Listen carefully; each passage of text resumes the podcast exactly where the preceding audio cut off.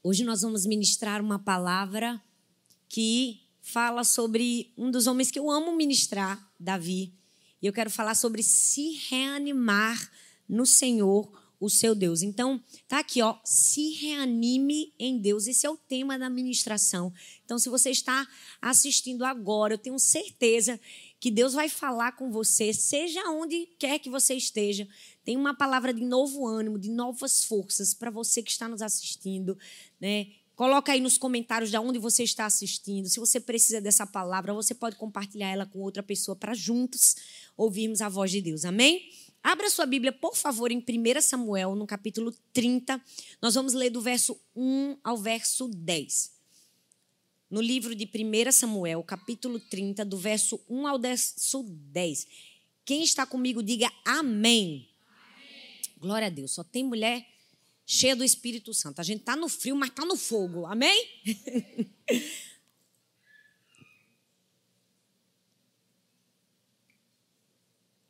Diz assim a palavra do Senhor.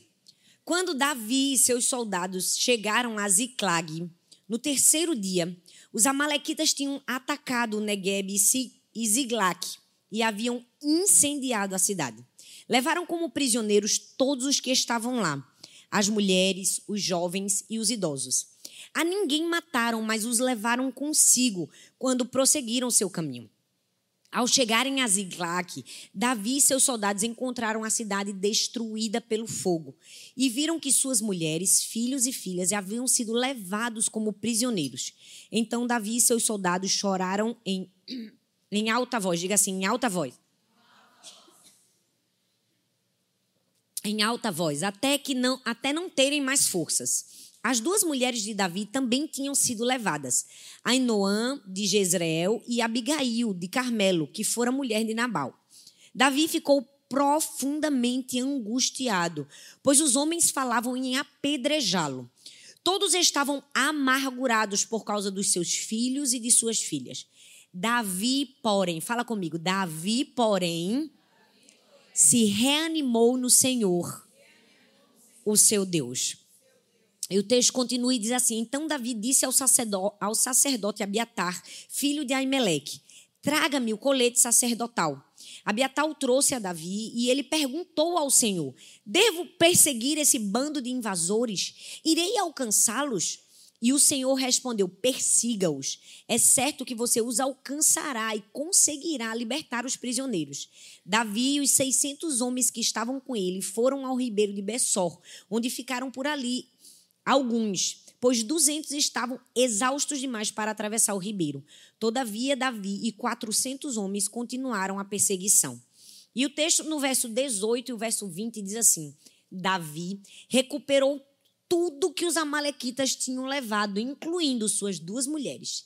Nada faltou nem jovens, nem velhos, nem filhos, nem filhas, nem bens, nem qualquer outra coisa que fora levada. Davi recuperou tudo. Davi recuperou o que, gente? Somente tudo.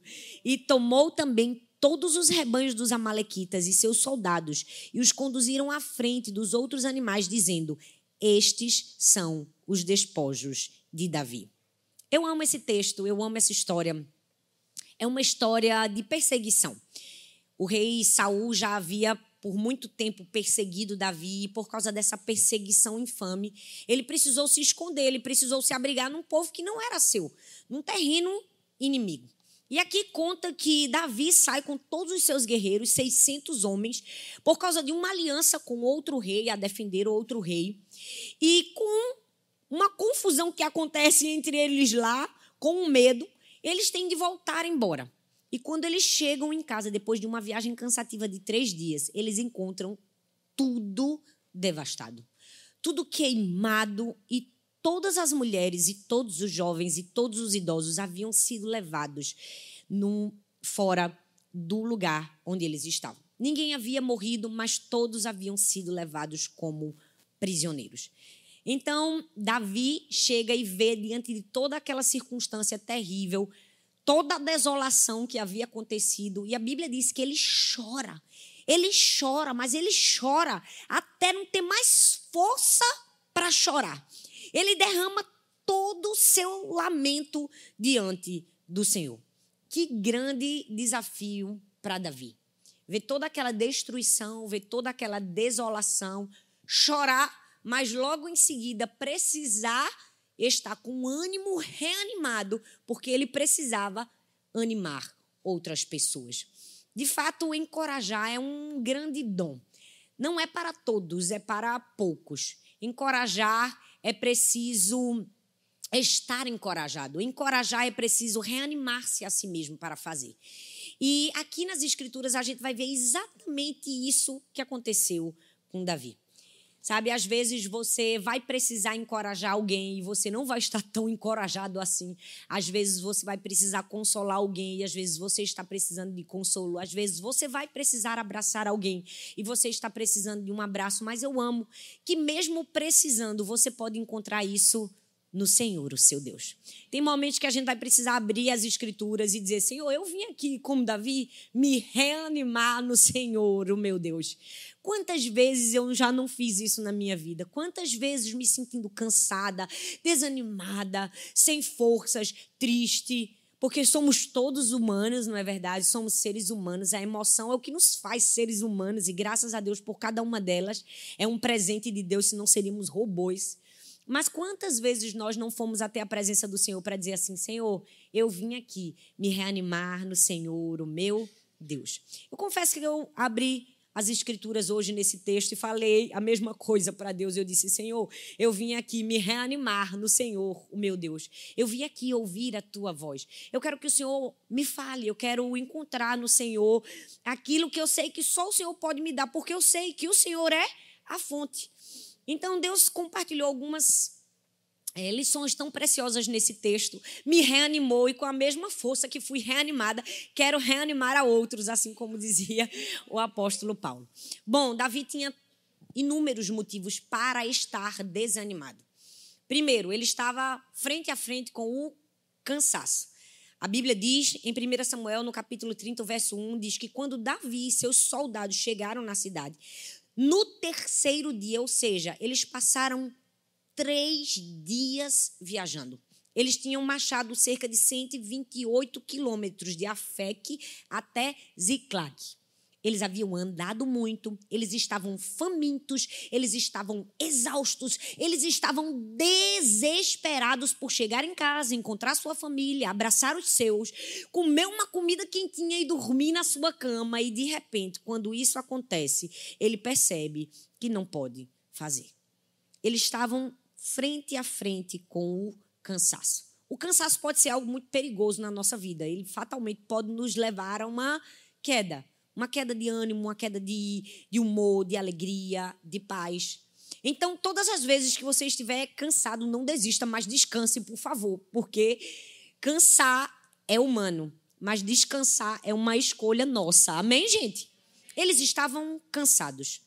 Mas eles não tinham somente o cansaço como um motivo para estar desanimado. Eles estavam frente a frente com uma perda pessoal. A Bíblia diz no versículo 5 que as duas mulheres de Davi também tinham sido levadas. Ou seja, Davi estava cara a cara com perdas. Não, elas não haviam sido mortas, ninguém havia morrido, mas pare e pensa comigo. Davi estava diante de um grande dilema. Suas mulheres, seus filhos, sua família poderiam ser entregues como mercadoria. Elas poderiam ser vendidas como escravas. Ele estava diante de uma situação de perda. E sabe, as perdas são muito perigosas na nossa vida. Todas as vezes que perdemos algo ou perdemos alguém, fatalmente estaremos mais fragilizados, mais tendenciosos ao desânimo, ao cansaço. Talvez você esteja aqui e você tenha sido roubada também pelo inimigo. Você se vê saqueada, você se vê com uma perda pessoal. Talvez você foi roubada é, nos seus bens, na sua saúde. Talvez você foi roubado da sua fé, da sua esperança, da sua força, do seu vigor. Talvez você foi roubado de um relacionamento, de um filho, de um casamento. Talvez você foi roubado de uma amizade. A verdade é que todos nós, em algum momento da vida, vamos enfrentar perdas. E precisamos aprender a, em momentos como esse, estarmos quebrantados diante do Senhor. Foi assim que Davi esteve a todo o momento. Ele não se deixou ensoberbecer em nenhum momento, ele chorou, ele se quebrantou, ele sabia que ele havia errado de alguma maneira em ter levado todos os homens para a guerra e não ter imaginado que o inimigo poderia ter atingido a sua casa. Mas ele estava ali em coração humilde. Ele tinha todos os motivos. Ele estava diante de uma perda, estava diante de um cansaço, estava diante do próprio fracasso. Ele não previa esse ataque dos Amalequitas. Os Amalequitas eram um povo perverso, maligno. Eles eram conhecidos como os terroristas do deserto. Já preguei várias vezes sobre eles e sobre tudo que eles eram capazes de fazer para aterrorizar os seus inimigos. Então, de maneira alguma, Davi poderia prever que suas mulheres, que suas filhas fossem atacadas. Mas aconteceu. Às vezes acontece na nossa vida, né? Tem momentos que a gente nunca imagina que algo possa nos acontecer, mas de repente nos acontece. Quantas vezes a gente nunca imagina que pode passar por um diagnóstico difícil, mas acontece. Quantas vezes a gente nunca imagina que pode passar por uma traição, mas acontece.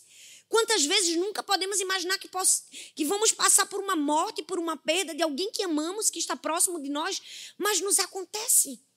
Às vezes somos assaltados, roubados na nossa paz e aí enfrentamos cara a cara o fracasso. Ele estava de frente com o fracasso, mas também estava de frente com a falta de apreciação. Aqueles homens todos que antes eram seus guerreiros, agora estavam todos amargurados contra Davi. Eles agora estavam procurando alguém para culpar. É bem verdade que quando sonhos de algumas pessoas vão por água abaixo, fatalmente procurarão um culpado. E fatalmente o culpado sempre é o líder. Foi o que aconteceu com Davi. Aqueles homens que antes eram amigos, agora já não tinham aquela devida apreciação mais um motivo para ele estar desanimado. Outro motivo para ele estar desanimado, o perigo pessoal. Porque eles não estavam somente amargurados contra Davi. O texto diz que eles estavam desejando e falando em apedrejá-lo. Então ele corria sério risco de vida. É até um pouco difícil para a gente perceber o que é risco de vida, né? A gente não se viu em momentos de risco de vida. Talvez você já passou por um assalto, uma arma na sua cabeça. Mas quando passamos por um risco de vida, certamente entendemos a adrenalina e o terror que é pensar: eu estou entre a vida e a morte. Certa vez eu fui a um lugar orar por uma pessoa e essa era uma pessoa muito odiada. Muitas pessoas queriam matar essa pessoa. E quando eu estava voltando desse momento de oração, eu entrei no carro dessa pessoa com o motorista dessa pessoa. E o motorista dessa pessoa foi me levar no lugar que eu precisava ir. No caso era a igreja, que Arthur estava ministrando nessa igreja fora do meu estado. E eu me lembro que eu disse: não, não precisa. Eu nem queria receber a carona. Eu disse: não precisa, eu vou de Uber. Não, de jeito nenhum, pastor, a senhora não vai de Uber. A senhora vai. E eu, gente, eu confesso que eu entrei naquele carro clamando sangue. Eu disse: Deus, não deixa ninguém me confundir. Deus, eu sou tão pequenininha, Deus. O que, é que eu estou fazendo nesse carro? Deus, tem misericórdia da minha vida. Meu Deus, eu tenho três filhas, Jesus. Acho que eu nunca fiquei tão crente na minha vida. Foram 30 minutos de terror naquele carro. Eu pensei, meu Deus, como é a vida dessa pessoa, meu Deus, tem misericórdia dessa pessoa, cuida dela, guarda ela, livra ela, porque é muito ruim, a pessoa está diante da morte. Imagina que pressão que é você saber que você pode morrer a qualquer momento. Davi estava diante disso tudo. Ele estava diante de uma perda, ele estava diante do fracasso, ele estava diante da falta de apreciação, ele estava diante de um perigo, ele estava diante de um cansaço. Mas tudo muda com uma frase. Diz assim: Davi, porém. Davi, porém. Ou seja, apesar de tudo isso que estava ali acontecendo, ele fez uma escolha. O texto diz: ele se reanimou no Senhor, o seu Deus. E ele toma duas atitudes, que são essas duas atitudes que eu quero compartilhar comigo e com você, para que em momentos de cansaço, de perdas, de aflições, de perigos eminentes, em momentos em que a gente se vê só, a gente precisa tomar. A primeira atitude de Davi foi: Davi buscou ao Senhor. A Bíblia diz: Davi ficou profundamente angustiado, pois os homens falavam em apedrejá-lo. Todos estavam amargurados por causa dos seus filhos e de suas filhas. Davi, porém, fortaleceu-se no Senhor, o seu Deus. Eu amo que Davi poderia ter se desesperado, Davi poderia ter reclamado, Davi poderia ter se defendido, Davi poderia ter usado todas as artimanhas possíveis e imagináveis. Ele era o líder, ele era o chefe, ele poderia ter tomado um caminho diferente, mas a Bíblia diz que ele buscou ao Senhor. Ele se fortaleceu no Senhor. E aquele foi um momento difícil para Davi. Foi um momento de dor, foi um momento de solidão. Para comigo e pensa, todos estavam contra ele. Não era um, nem dois, nem três. Todos estavam contra ele, ele ficou só. Ele não tinha uma voz amiga, não tinha um braço estendido. E deixa eu te falar, nós vamos passar por momentos assim na nossa vida. Não, não é porque Deus é mau, não, não é porque Deus não nos ama. É porque a vida é feita de dores e aflições. Passaremos por elas. É fato, é um fato circunstancial da vida. Vamos passar por situações difíceis. Mas qual vai ser a nossa reação? Tem momentos que a gente vai se ver sozinho? Tem. Eu confesso que eu nem gosto de falar demasiadamente sobre isso. Um momento que você estiver sozinho, quando todos te esqueceram, quando todos te abandonaram. Porque tem gente que faz disso a vida, né? Tem gente que faz disso até a chave para crescer na internet. Eu confesso a você que eu tenho uma certa ojeriza esse tipo de coisa. Porque tem gente que assim, ela se apega tanto a dor e sofrimento e ela faz do sofrimento sua história, sua caminhada.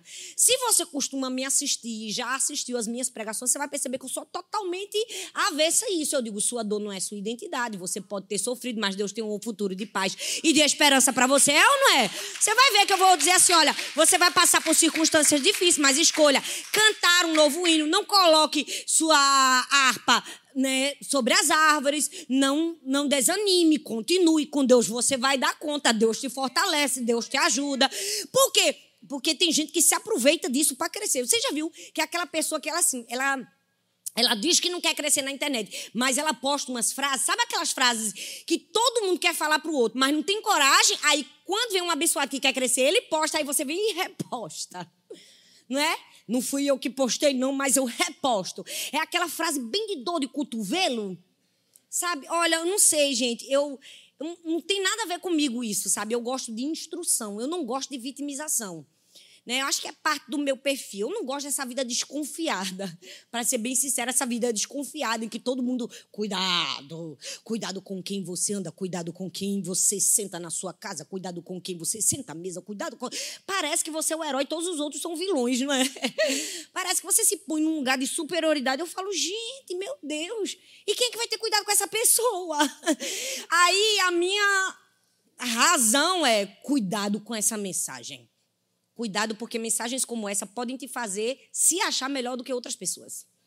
Sabe? A gente tem que parar de se olhar só como herói. A gente pode ser vilão na história também. Na nossa casa, na nossa família, nos nossos relacionamentos. Então, cuidado com esse negócio assim. Olha, cuidado com o fulano, com o ciclano. Eu digo, fala, gente, aí essa vida deve ser dura. Porque tanta desconfiança. A pessoa fica, meu Deus, fulano. Eu não. Eu tô aqui, tô firmada no Senhor, Deus vai me guardando, vai me blindando, vai me protegendo. Mas assim, vou caminhando com pessoas. Gente vai estar do lado da gente o tempo todo. É verdade ou não é? Claro. Mas eu não estou falando sobre isso, não, aqui. Eu não estou falando sobre vitimização. Porque isso que Davi estava passando não era isso. Não era esse, coitado de mim, eu estou sozinho, todos me deixaram, todos me abandonaram. Não, não, não. O que Davi estava sentindo era legítimo. Porque, de fato, todos o haviam abandonado. Porque tem gente que é assim, ela nunca sai da depressão, ela nunca sai da tristeza, ela nunca sai da angústia, ela sempre está no problema dela há 58 anos, não é? E ela diz: todo mundo me deixou, mas nem todo mundo deixou-se. Alguém poderia estar ali do lado. No caso de Davi, não. Ele estava realmente sozinho. Todos o haviam abandonado. Ele realmente estava num momento de solidão. E sabe, eu amo a reação de Davi. Porque apesar de estar em um momento como esse, apesar de estar sendo atacado, ele resolve buscar ao Senhor. ele resolve se dedicar a buscar a Deus. Deixa eu te dizer, pessoas que querem realizar grandes feitos para Deus fatalmente serão atacadas. Ou seja, todos nós. Eu, você, quem está me assistindo, todo mundo que se predispõe a dizer sim para Jesus. No dia que você levanta sua mão, eu sempre digo, levantou sua mão para servir a Cristo, olha, e decidiu fazer a obra do Senhor, fatalmente você padecerá perseguição, como diz as Escrituras. Aquele que quer viver piedosamente em Cristo padecerá perseguição. Isso é um problema? Não, gente, isso é só uma verdade. É uma verdade que a gente precisa aceitar e saber como reagir. Davi nos dá uma grande lição. Ele buscou o Senhor. Ele consultou o Senhor para os seus próximos passos. Que grande lição para mim e para você. Em momentos de dor e de angústia, busque a Deus. Busque o Senhor. Pergunte ao Senhor o que você deve fazer. Eu amo que Davi não reagiu nas suas próprias forças. Ele não sofreu um problema e na mesma hora resolveu. Não faço mais. Papum! É aquela pessoa que não trabalho mais, vou embora, não é? Deixa a família por qualquer besteira. Tem gente que é assim, casou, na primeira problema quer separar. Eu digo, gente, como assim? Toma uma decisão com base na emoção. Toma uma decisão impensada. Não recorre ao Senhor. Não pergunta a Deus. Tem gente que é assim, for, recebeu emprego hoje, assinou a carteira hoje. No outro dia, ele já faz uma compra que ele nem sequer consulta Deus. Por quê? Porque uma pessoa movida pela emoção. Deixa eu te dizer, os passos do homem justo são guiados por Deus, são direcionados por Deus. Que coisa linda é alguém que consulta. Que coisa linda é alguém que pergunta. Que coisa linda é alguém que diz: Senhor, o que, que eu faço agora? Que coisa linda é alguém que se, talvez não conseguiu discernir a voz de Deus, pede um conselho. Que coisa linda é pastor, pastora, mãe, pai, irmão, irmã, me ajuda. Eu quero tomar uma decisão importante, mas eu não quero ser movido pela emoção. O que é que eu faço? Foi isso que Davi fez. E foi assim que ele nos ensinou. Porque uma pessoa madura, você nunca vai ver ela reagindo, ela vai estar numa posição de recorrer a Deus. Sabe, dependa de Deus. Recorra ao Senhor. Nas dores, nas aflições, nas angústias, nos problemas, nos temores, nas incertezas, nos medos. Quantas vezes nos vemos em situações como essa? Sabe, é por isso que eu sempre falo: recorra ao Senhor. Corra para quem de fato é a sua rocha eterna, em que você pode se abrigar, em que você pode encontrar estabilidade, em quem você pode encontrar defesa, em quem você pode encontrar paz. Quando recorremos a Deus, deixamos sobre Ele todo o peso de amargura do nosso coração.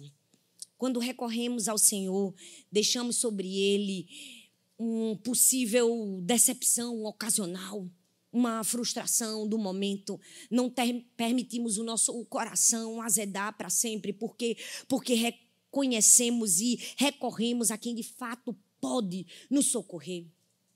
Duas atitudes que mudaram o rumo da história de Davi. Primeiro, ele buscou a Deus. E ele buscou a Deus por quê? Porque ele tinha experiência com Deus. Porque seu relacionamento com Deus não era um relacionamento enlatado, encaixotado num padrão, num formato, era um relacionamento diário. Era vida com Deus. Muitas pessoas não recorrem a Deus porque não vivem uma vida com Deus. E às vezes, quando recorrem a Deus em momentos de aflição, não conseguem receber a direção de Deus. Por quê? Não reconhecem a voz, não escutam todos os dias, só querem escutar em momentos pontuais e às vezes não conseguem perceber. Reconhecemos a voz daquela pessoa que está ali todos os, todos os dias nos falando. Esses dias eu compartilhei, uma pessoa me fez uma pergunta, pastora, como eu posso reconhecer a voz de Deus? Eu disse, intimidade é tão simples. Intimidade é a base de quem quer reconhecer quando Deus fala com você. Meu marido vai chegando na minha casa, eu achei que ele está chegando. O fungado dele, eu sei que é ele. Ele faz a respiração. Quem for casado há mais de 10 anos conhece a respiração do marido. Conhece ou não conhece? A torcida que faz assim. Eu conheço. Ele chegava no elevador e dizia: Eita, Arthur tá chegando, vou abrir a porta. Por que, que a mãe, quando tá no parquinho, tem 50 crianças, o menino faz, ah, ela sabe que foi o filho dela? O que é isso, gente? Intimidade. Se você tem intimidade com Deus, você reconhece a voz de Deus quando você recorre a Ele. Você consegue discernir. Davi buscou ao Senhor. Em momentos de desolação, em que tudo que você não previa que aconteceria acontecer, você pode recorrer a Deus. Você pode buscar ao Senhor. Você não precisa se defender de agressores possíveis. Você pode buscar a Deus. Porque quem não precisa de defesa não procura defensores. Nós podemos e devemos buscar ao Senhor. Davi não somente buscou a Deus, ele buscou a palavra de Deus. O versículo continua e no verso 8 diz assim: E ele perguntou ao Senhor: Devo perseguir esse bando de invasores? Irei eu alcançá-los? E o Senhor lhe respondeu: Persiga-os. É certo que você os alcançará e conseguirá libertar os prisioneiros. Que coisa linda, gente. Davi não somente buscou ao Senhor, ele não somente se fortaleceu em Deus, ele não somente foi na fonte, ele não somente foi na pessoa certa. Ele disse assim: Deus, fala comigo, vou ou não vou? Persigo ou não persigo? Porque eu estou aqui para obedecer a sua voz. Quantas vezes em momentos de aflição a gente procura todo mundo e por último procura Deus? Quantas vezes em momentos de aflição a gente procura a nossa própria consciência, a gente procura nossas próprias emoções, a gente fica se entretendo com outras pessoas, quando a primeira e mais importante de todas nós deixamos por último lugar? O Senhor precisa ser o primeiro a consultarmos.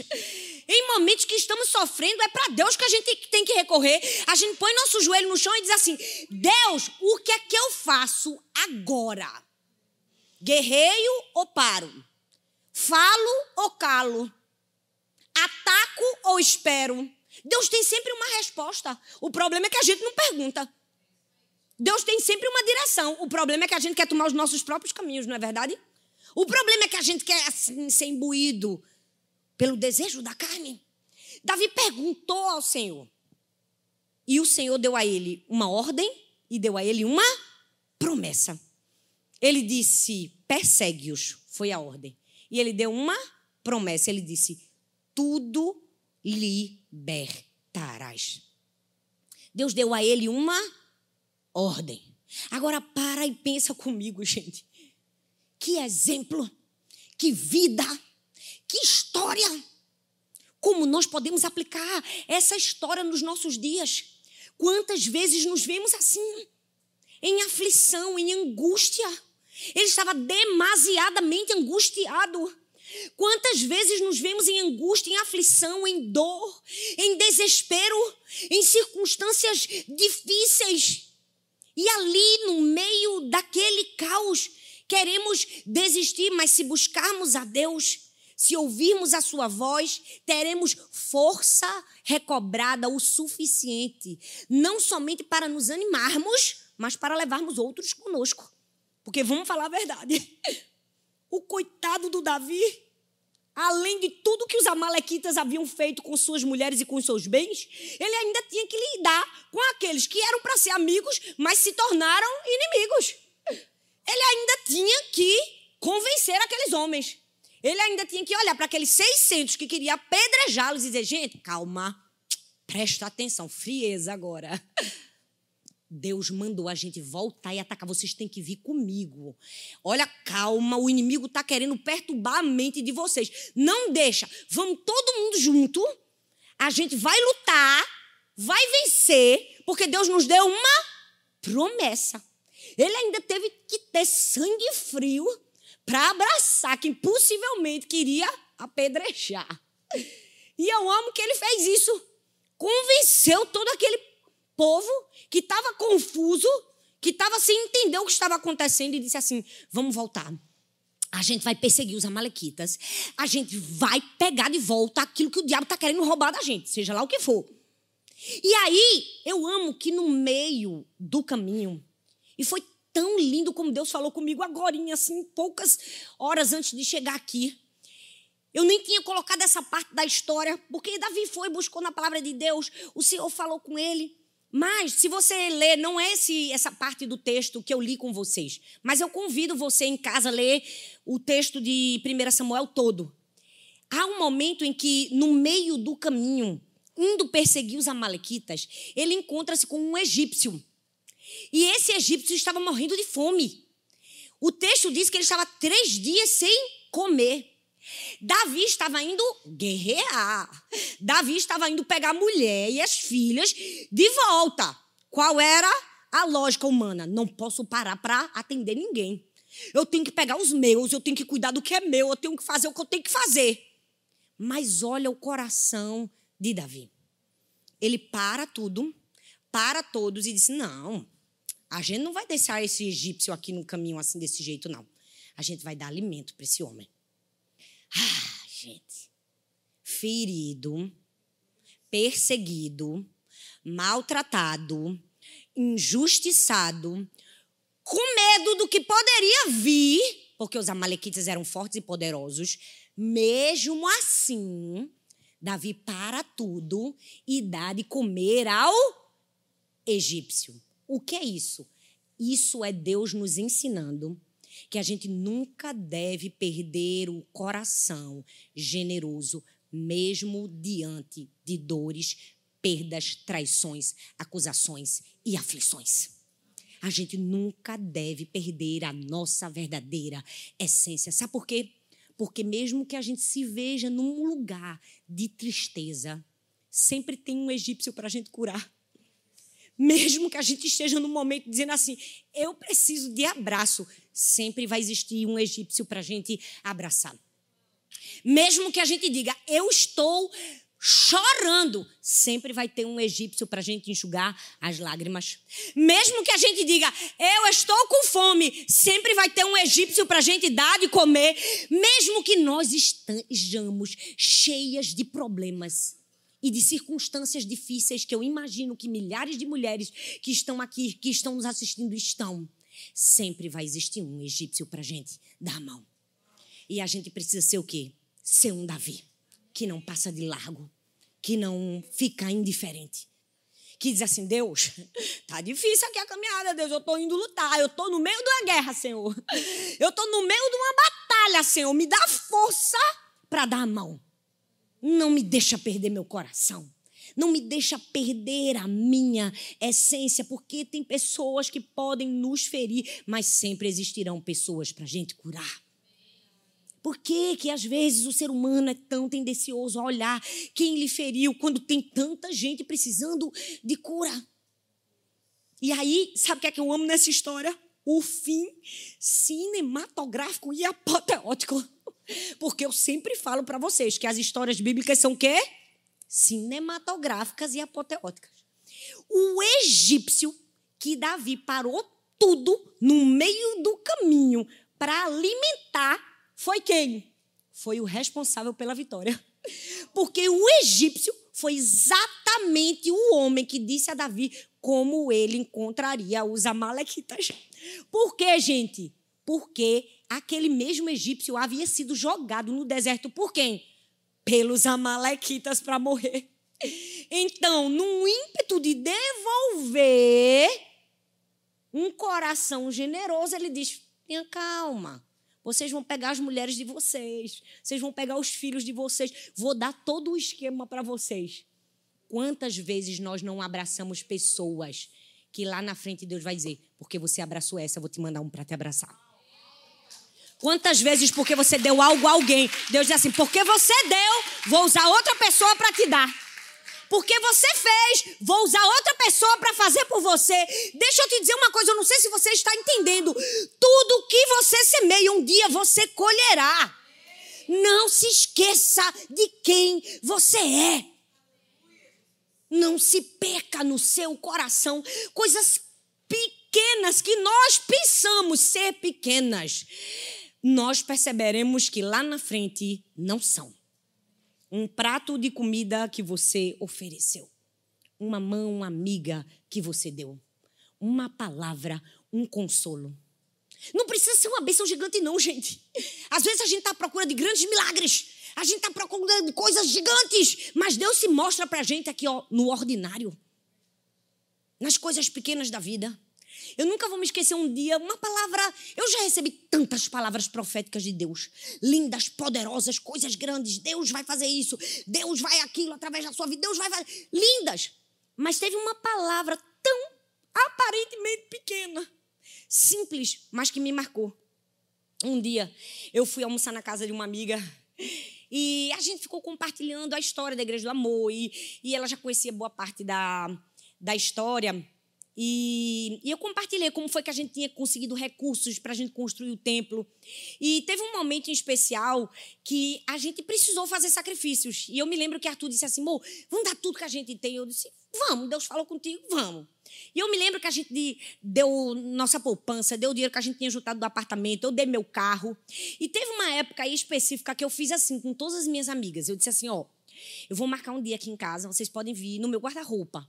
E eu disse assim: pode comprar o que quiser. Eu vou abrir, eu dou o preço, quem quiser, compra. E eu me lembro que eu tinha muita coisa.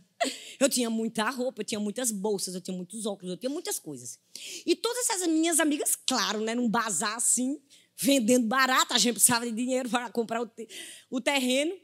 E eu me lembro, essa memória tá vívida aqui na minha mente. Aquela bolsa que eu tinha acabado de comprar, aquilo, e elas foram comprando, comprando, comprando, comprando. Compraram, compraram, eu fiquei com muito pouco. Quase nada. Eu e Arthur. Nem carro a gente ficou.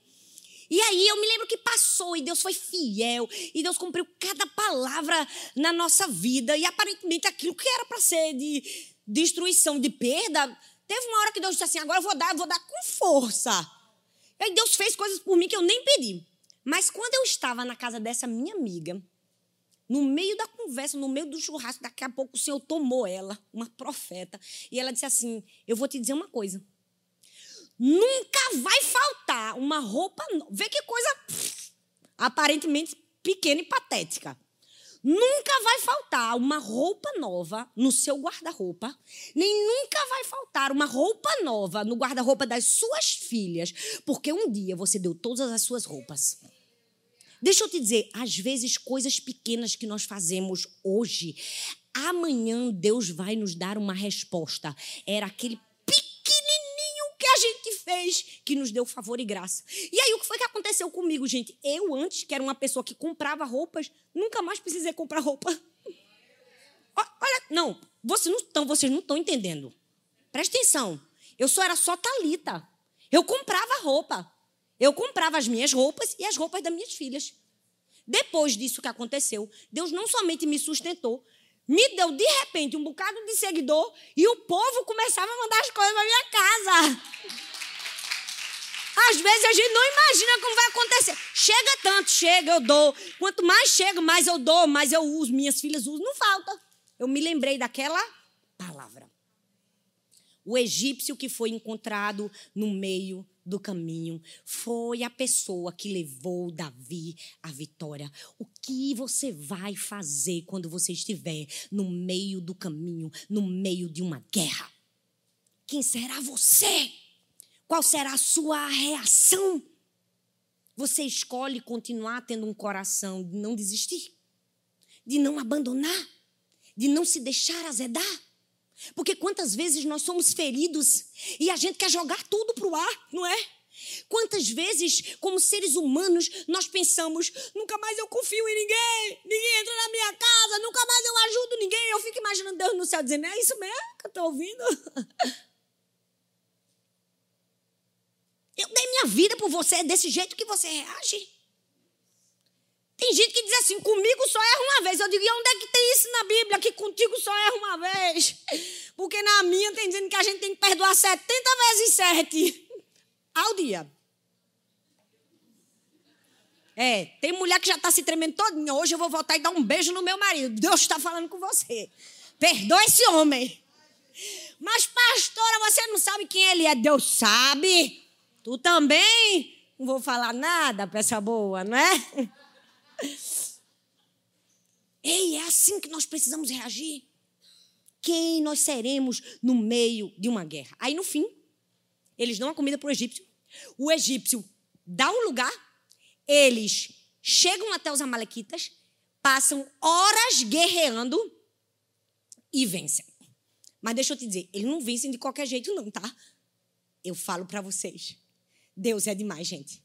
Eles venceram. E o texto bíblico diz que ninguém ficou ferido. O que é isso, gente? Milagre. Não, vocês não estão entendendo. Como é que um exército vai guerrear, passa horas e horas guerreando e ninguém sai ferido? Nem um cortezinho? Ninguém não somente não morreu, ninguém saiu ferido. O que é isso? A mão de Deus. Isso é a mão do Senhor. A mão do Senhor protege, respalda, guarda, blinda. A mão do Senhor. O texto diz que eles lutaram e não lutaram com a equipe toda, não, tá? Lutaram só com 400, porque tinham 200 que estavam lá já morrendo. E Davi era tão gente boa que disse assim: deixa esses 200 descansar, não tem como levar eles para a guerra. Eles não conseguem. Só foram 400. Eles guerrearam com 400, venceram, não ficaram feridos, pegaram de volta as mulheres, os filhos, os idosos, os bens e os despojos. Agora, deixa eu te dizer uma coisa. Não sei se você percebeu. A história começou em um momento que tudo estava perdido. E no fim, tudo estava sobrando. Porque com Deus é assim. A gente pode começar com tudo perdido, mas a gente termina com tudo sobrando. Deixa eu te dizer, pode parecer que você perdeu. Hum, espera o fim da história. Pode parecer que o inimigo venceu. Espera o fim da história. Se você buscar o Senhor seu Deus, se você buscar a palavra de Deus, se você recorrer ao Senhor, certamente você vencerá. Enquanto o louvor sobe aqui, eu quero deixar uma palavra para o seu coração. Talvez você esteja olhando hoje para a sua vida e diz assim: tá parecendo que eu perdi tudo, vai sobrar. Davi voltou para casa com as mulheres, os filhos, os bens e ainda pegou os bens dos amalequitas. Eles pegaram os despojos da guerra. Voltaram mais ricos. Chegaram em casa e viram uma cidade incendiada, perderam tudo e voltaram milionários. Só Deus faz um negócio desse, gente.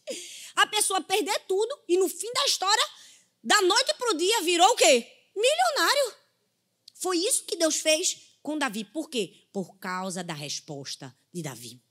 Por causa do coração de Davi. Por causa das atitudes de Davi. Olha bem para mim aqui, ó. Não deixa nada perder sua atenção. Em momentos de dor e de aflição, recorra ao Senhor.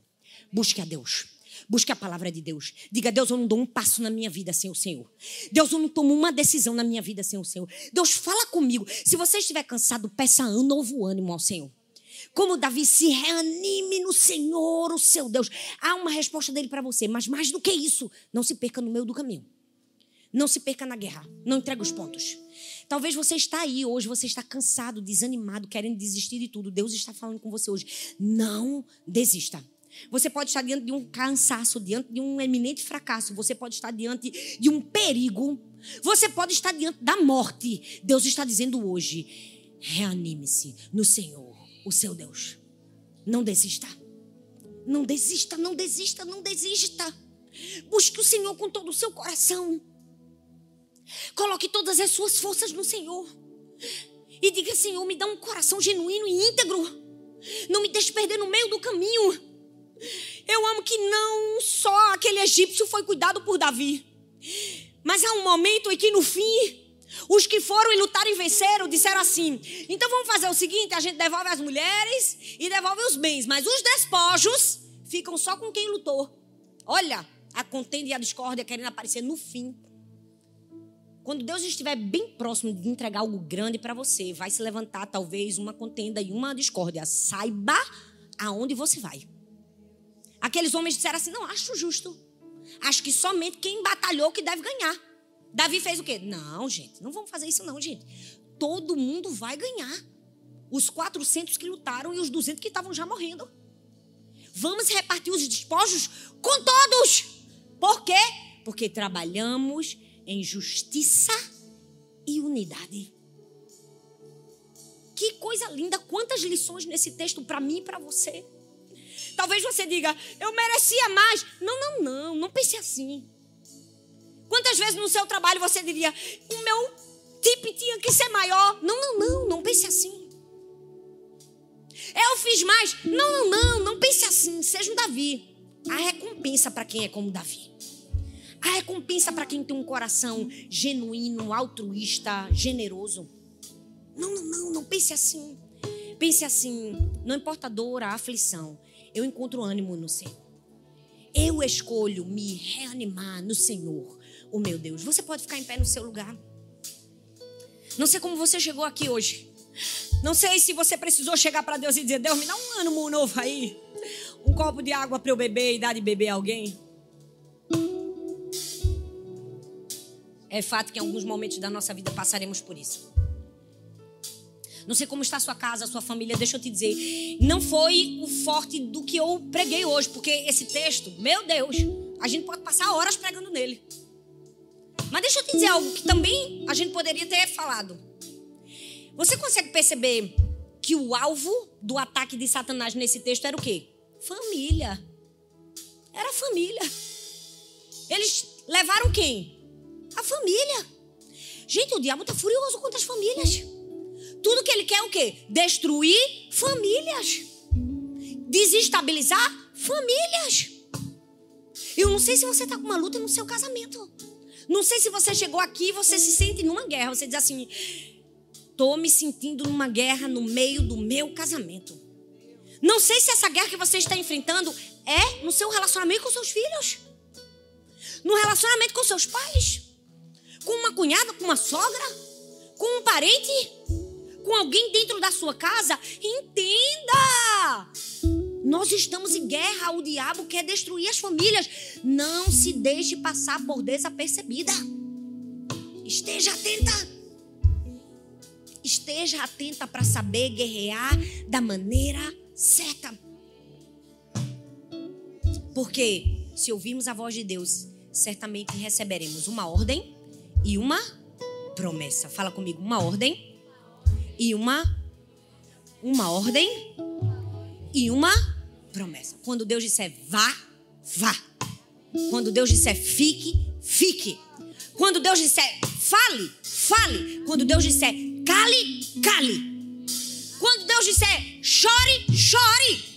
Quando Deus disser sorria, sorria. Há tempo para todas as coisas na vida da gente. Tem momento de pranto.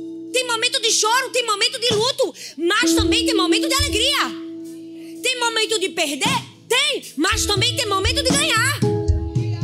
Tem momento de entregar? Tem, mas terá momentos de recolher despojos. Para quem for fiel ao Senhor, levante suas mãos. Pai, nós oramos por cada pessoa que está aqui essa noite por cada mulher que está aqui, por cada mulher que está nos assistindo.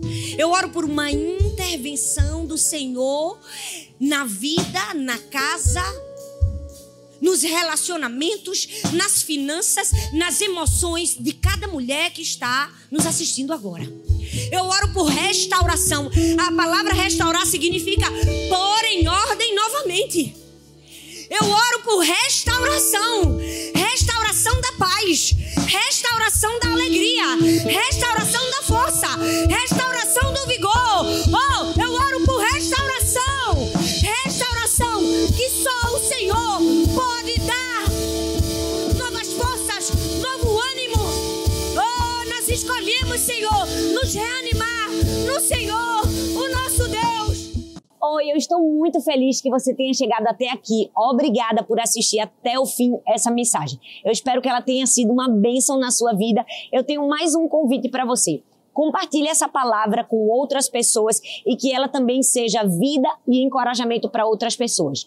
Ah, e não se esqueça, eu vou deixar aqui nessa tela mais duas indicações de mensagens para você assistir. Tenho certeza que continuar aprendendo vai te ajudar a chegar no propósito de Deus para sua vida. Um grande beijo no seu coração e Deus abençoe.